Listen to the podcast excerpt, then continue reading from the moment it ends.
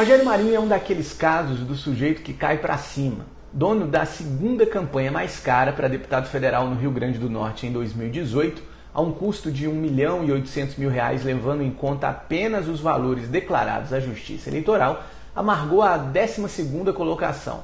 Sobrou a segunda suplência, um vale de lágrimas e um rosário de lamentações. Marinho justificou a derrota eleitoral na época a campanha negativa que os partidos de esquerda, leiam-se o PT, fizeram contra ele em razão da reforma trabalhista, um eufemismo para a nova escravidão brasileira, projeto que contou com todas as digitais do ex-tucano, relator da proposta. Mas espera aí, que negócio é esse de ex-tucano? Sim, Rogério Marinho bateu asas e voou do ninho do PSDB em junho, sem fazer muito alarde. Além de um caminhão de dinheiro que ganhou dos empresários responsáveis pelo financiamento da campanha derrotada para deputado, Marinho levou outro prêmio na sequência foi convidado por Paulo Guedes, o todo-poderoso posto Ipiranga, a repetir com os aposentados o massacre que impôs aos trabalhadores no governo Temer. Como secretário especial de Previdência e Trabalho, Rogério Marinho colocou todas as digitais novamente sobre o projeto que alterou as regras da aposentadoria no país, aumentando o tempo de trabalho e penalizando mais as mulheres e, claro, os mais pobres. Justo Veríssimo, aquele personagem do Chico Anísio que tinha horror a pobre, era um monge perto do político potiguar. Antes da reforma trabalhista, Rogério Marinho só tinha sido notícia no Congresso por rasgar um cartaz pregado na porta do gabinete do então deputado Protógenes Queiroz, em defesa da CPI da privataria tucana, lembra? Na surdina, Marinho arrancou o cartaz, mas acabou flagrado pelas câmeras de segurança da casa ao lado do presidente nacional do PSDB na época, o Sérgio Guerra depois de ganhar a confiança de Bolsonaro, a quem vive rendendo elogios, traiu o amigão Paulo Guedes e subiu de posto. Saiu do cargo de secretário para a cadeira de ministro do Desenvolvimento Regional. E é aí onde eu quero chegar.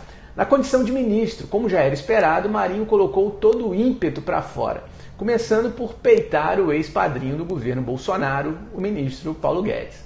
O posto Ipiranga é um defensor ferrenho do teto de gastos e da redução dos investimentos já Rogério Marinho é um dos líderes da ala do governo que quer investir em obras para gerar emprego e renda.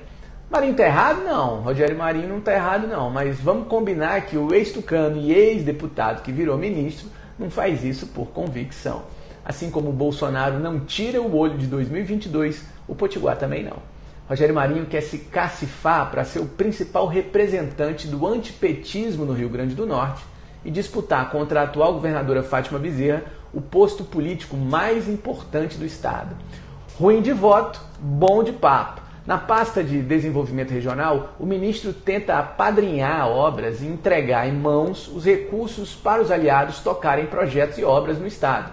Foi assim que ele posou para fotos na praia de Ponta Negra recentemente, o principal cartão postal de Natal, com o amigo tucano e o prefeito da cidade, Álvaro Dias. Rogério Marinho quer o selo de antipetista chancelado pelo bolsonarismo apesar de malandro, é um aliado pesado. Só na Justiça do Rio Grande do Norte ele responde a quatro inquéritos por corrupção.